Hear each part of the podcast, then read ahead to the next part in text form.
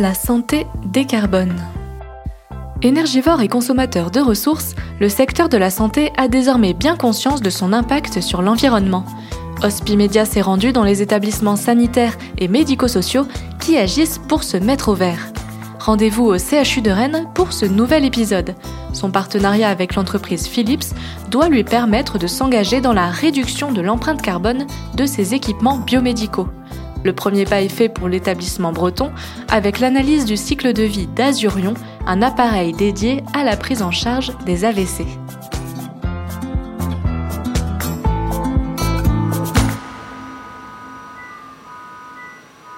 C'est un équipement euh, qui est principalement dédié pour euh, ce qu'on appelle la thrombectomie mécanique, donc qui est une procédure qui vise à retirer euh, le caillot sanguin, qui vient provoquer ce qu'on appelle une ischémie cérébrale.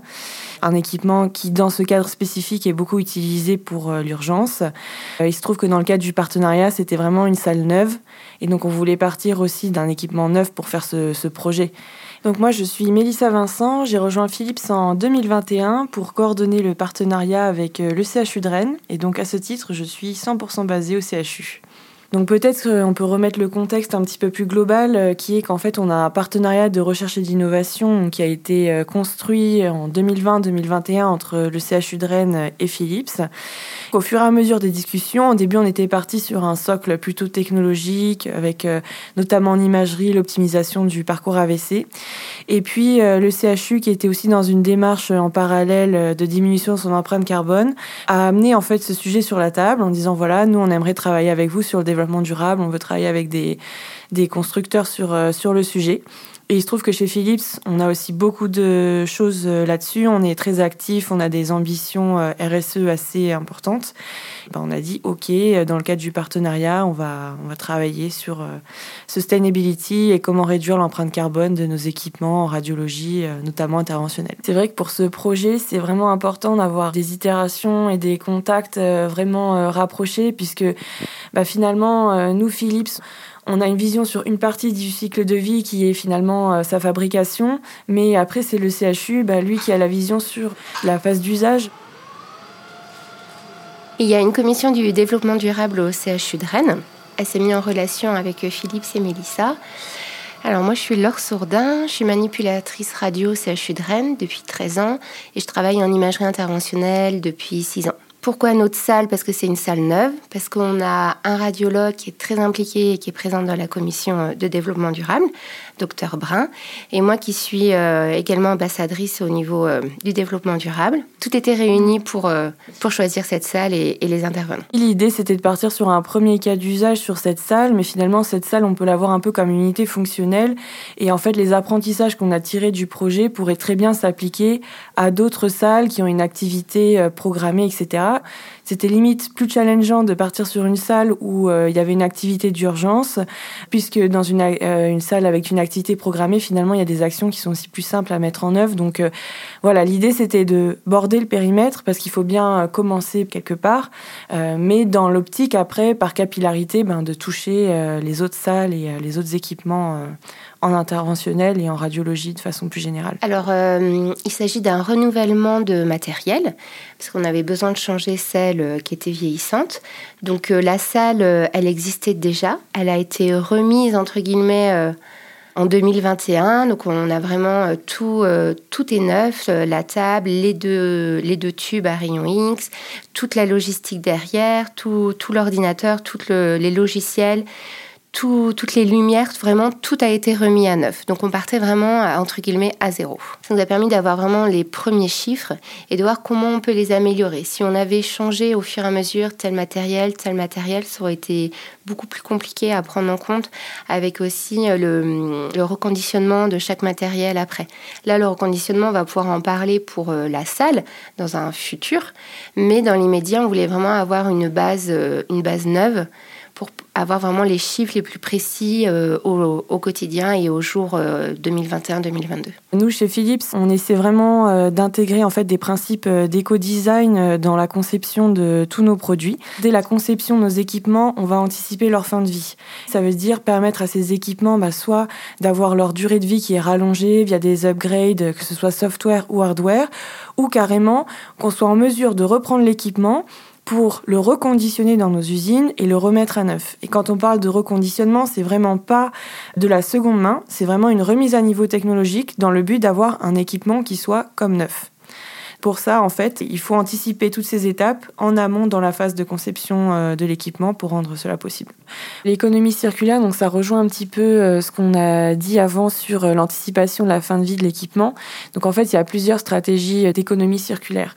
Soit on peut dire qu'on va garder l'équipement là où il est et étendre sa durée de vie au maximum. Et ensuite, après, la deuxième étape, c'est le reconditionnement à l'heure actuelle, en fait, il y a plusieurs euh, barrières quand même euh, à cette euh, la mise en place de ces stratégies d'économie circulaire notamment en lien avec le reconditionnement. En France, il y a des politiques euh, de remboursement des actes avec euh, notamment un forfait technique euh, par acte qui tend à être dégressif au cours du temps.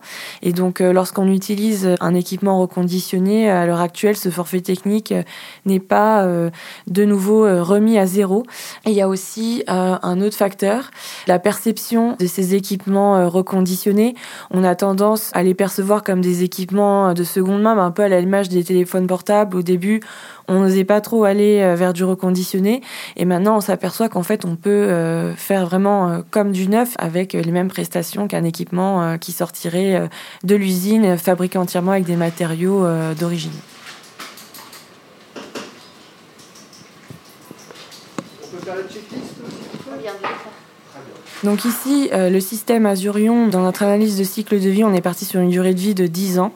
C'est un scénario assez conservateur. Dans les faits, euh, même euh, ça peut être utilisé 12-13 ans. Pour l'analyse de cycle de vie, il fallait avoir un périmètre bien bordé, donc on a considéré 10 ans. Avec maintenant donc euh, la possibilité de faire des upgrades ou des updates, on peut aller jusqu'à 14 ans.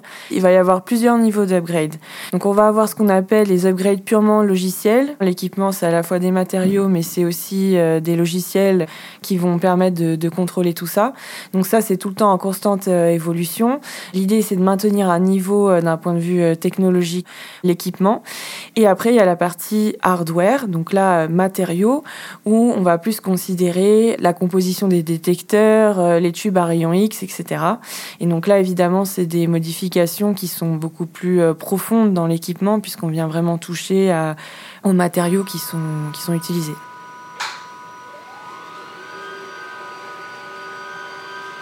Comme c'était une version 2 euh, de la salle qu'on avait précédemment, on avait déjà une bonne base de, de pratique et de connaissances, mais en effet, on a dû se former au nouveau logiciel que propose Azurion. Donc, on a eu euh, des formations avec des ingénieurs Philips qui étaient présents pendant une quinzaine de jours pour que ce soit d'un point de vue médical et paramédical euh, pour nous former. Pour calculer ce cycle de vie, on a dû choisir quelles mesures on faisait, sur quelle période de l'année. Une fois qu'on a fait toutes ces mesures-là, on a dû les vulgariser. J'ai dû expliquer à quoi elles correspondaient. Et donc, euh, ces personnes qui traitent toutes ces données-là euh, sont des personnes de Philips, qui sont basées dans d'autres pays, entre autres, dans d'autres villes. Et je parle anglais, mais pas aussi facilement que je le souhaitais. Et donc, euh, la présence de Mélissa au bout du téléphone et même géographiquement permet d'avancer beaucoup plus vite, d'avoir une communication beaucoup plus fluide et on a vraiment gagné du temps. L'analyse de cycle de vie, euh, l'idée c'est vraiment de prendre en compte toute la vie de l'équipement, hein, tout simplement. Donc depuis euh, l'extraction des matériaux, la fabrication, le transport euh, vers le site des utilisateurs, toute la phase d'usage. Donc là, comment est-ce qu'on utilise l'équipement, comment est-ce qu'on consomme de l'énergie en utilisant l'équipement, et ensuite après donc la fin de vie. Est-ce que l'équipement est recyclé, combien de parties de l'équipement sont euh, mises au rebut, etc. Et nous, après, on a décidé, euh, dans ce contexte, d'appliquer une méthode euh, bien particulière d'analyse de cycle de vie, qui est la méthode du Product Environmental Footprints. Donc, c'est une méthodologie qui a été développée par la Commission européenne dans le but de devenir, en fait, le standard en matière d'analyse de cycle de vie, dans le but que les mêmes informations soient reportées, bah, finalement, par tous les producteurs de biens et services en Europe. Donc, cette méthode, elle se veut très transparente transparente, très robuste, avec un niveau de détail assez important. Elle va non seulement évaluer l'impact carbone, mais aussi d'autres facteurs environnementaux. Donc par exemple la pollution euh, des milieux naturels, l'exploitation de ressources naturelles, donc euh, voilà euh, tous les matériaux rares qui doivent être extraits pour fabriquer un, produit. Dans les dispositifs médicaux, on a beaucoup d'électronique, pas mal de matériaux précieux. Donc en tout, il y a 16 catégories d'impact qui sont évaluées pour chaque phase du cycle de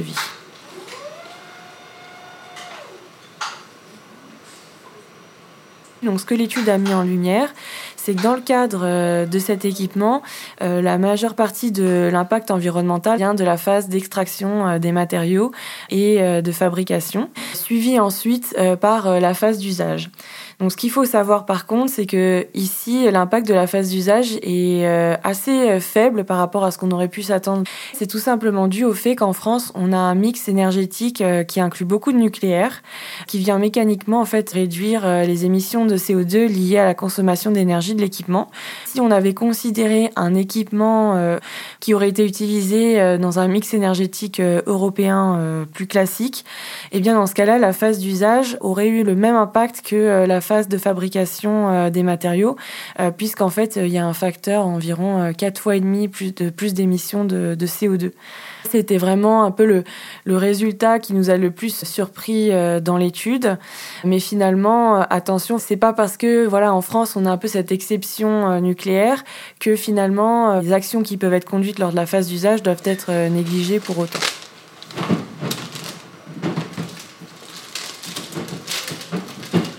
Alors nous, les résultats, surtout sur la phase d'utilisation, ont été assez étonnants. On s'est rendu compte qu'on pouvait vraiment optimiser au quotidien, sur euh, vraiment une période de 24 heures, euh, l'utilisation de la salle. Je précise que c'est une salle qui travaille 24 sur 24 avec des urgences 7 jours sur 7. Nous, notre étude était vraiment de travailler sur cette salle, mais d'extrapoler après pour les 14 salles de interventionnelles ou de blocs opératoires qui vont être créées et d'optimiser encore plus euh, ces données-là. Fin 2024, il y aura 36 blocs opératoires et 14 salles interventionnelles réunies dans un seul bâtiment.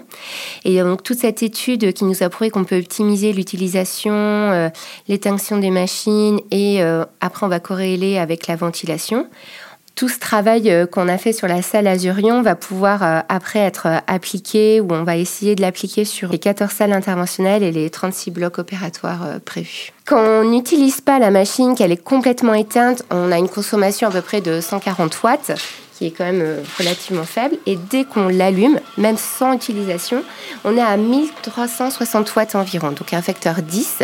Et c'est ce facteur 10 qu'il faut vraiment qu'on optimise et qu'on essaye de diminuer. Donc ça veut dire que nous, dans notre quotidien, en fonction de notre programmation, des urgences à venir ou autres, on peut éteindre ou utiliser différemment la machine. Et pendant les phases d'utilisation, on sait qu'en fonction des, examens qui sont beaucoup plus euh, énergivores, c'est à nous de se dire qu'est-ce qui est utile pour le traitement, pour l'examen, parce qu'il ne faut jamais que euh, l'utilisation de la machine, peu importe euh, combien ça consomme, que ça aille à l'encontre du traitement pour le patient. La priorité première est toujours le patient évidemment et son traitement, mais comment nous on peut se dire si j'arrive à rapatrier les anciens examens, je peux éviter de refaire certaines images et donc du coup tous les logiciels qu'on a, euh, toute, toute cette partie euh, software euh, qu'il y a, comment on peut l'optimiser. Sur une journée type, on voit que la salle est allumée quasiment 12 heures alors qu'elle n'a pas 12 heures d'utilisation enfin pas toujours évidemment, hein, à corréler avec euh, l'activité. Hein. les journées ne se ressemblent pas euh, avec une activité d'urgence et de programmer. Mais on, voit vraiment qu'on a des pics d'utilisation et vraiment cette différence entre quand on éteint la salle et qu'on l'allume mais qu'on a quand même besoin encore de travailler sur tous les logiciels, on est en train de se dire est-ce qu'on ne pourrait pas créer ou optimiser ce versus x10 d'utilisation. En fait, on a des, habitudes d'usage par rapport à l'ancien équipement qui était vieillissant. Ou en imagerie, c'est des équipements lourds, ou c'est pas comme euh, même un ordinateur quotidiennement, on l'éteint pas trois fois par jour on n'aime pas trop ça, c'est des habitudes qui sont ancrées. On éteint notre lumière, mais on n'éteint pas nos ordinateurs facilement, encore moins nos téléphones. Et les équipements lourds d'imagerie, on les éteint pas comme ça. Donc on a gardé cet euh, ancrage et ces habitudes de pas éteindre euh, la machine. Les échanges que j'ai pu avoir avec euh, Philips et les, les chiffres nous ont prouvé qu'on peut éteindre la machine sans l'abîmer c'est ça qui est important, sans nous freiner dans notre prise en charge H24 pour les AVC, ça ne nous freine pas dans, pour la prise en charge de l'urgence. Et donc du coup, nous, on s'est dit, bah, il faut vraiment qu'on qu'on enlève ces habitudes qui sont ancrées du au cas où je laisse la salle euh, allumée, parce qu'on a vu ce facteur x10 de, de consommation. On a tous des boulots prenants et il faut pas qu'on se stresse avec quelque chose qu'on nous rajoute pour de l'environnement, sinon personne ne le fera. Et j'ai affiché partout et j'ai dit au quotidien, Voilà ce que ça fait d'éteindre euh, la salle. Après, quand on sait qu'on a une urgence qui arrive, dans les une heure, évidemment, on la laisse arriver. Mais dès que le programme est fini et qu'on sait qu'on n'a pas d'urgence derrière, on l'éteint. Après, il faut savoir que la salle met 5 minutes à s'allumer. 5 minutes, c'est rien, mais 5 minutes pour un AVC, c'est énorme. Mais voilà, c'est quelque chose qu'on s'est dit qu'on peut faire, que c'est pas quelque chose d'angoissant pour nous. On fait autre chose pendant ces cinq minutes-là, on a plein de choses à préparer.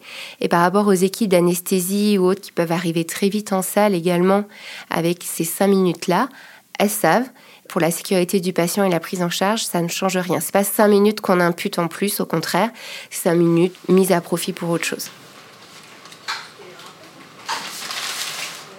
La prochaine étape, c'est euh, vraiment de prendre en compte euh, tout ce qu'on utilise dans la salle. Donc ça veut dire euh, le matériel d'anesthésie, la ventilation, les lumières, les autres ordinateurs qu'on peut avoir de simulation et tout le matériel qu'on va tout jeter derrière qui est énorme. On fait un nombre de déchets astronomiques. Donc là, on est en train de tout répertorier, de la compresse au microcathéter, au stent, à la casaque, aux gants stériles.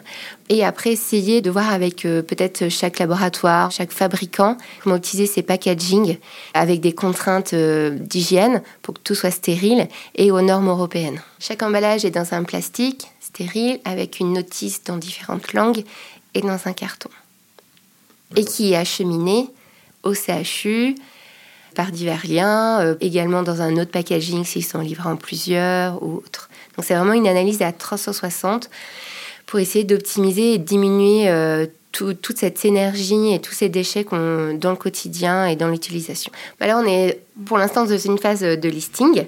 La direction des achats euh, nous a permis euh, d'extraire tout le matériel qu'on utilise. Moi, je suis également en train de répertorier et de faire un catalogue en fonction de chaque examen, chaque opération. Et la pharmacie nous a également beaucoup aidé pour euh, tout le matériel, euh, tous les dispositifs plus particuliers euh, qu'on utilise également pendant ces examens-là. Et après, on va voir comment les utiliser pour essayer de challenger et, et d'essayer de diminuer tout ça. Il y a beaucoup d'actions qui sont mises en place au CHU grâce à la commission de développement durable qui nous fournit régulièrement des chiffres. On sait le poids de nos poubelles, on sait la consommation des achats, qu'est-ce que ça fait, ça. Donc si on est un petit peu sensible et si euh, nous, on peut relayer facilement auprès de nos collègues qui le sont moins, ben, on sensibilise au fur et à mesure, au fur et à mesure, au fur et à mesure. Et euh, on arrive vraiment à avoir de, de belles choses mises en place. Ce reportage a été réalisé par Jérôme Robillard. Au mixage et à la création sonore, Alexandre Debuchy. Nos épisodes sont diffusés chaque deuxième mardi du mois en attendant, vous pouvez retrouver votre podcast La santé décarbone sur hospimedia.fr ou sur votre plateforme d'écoute préférée.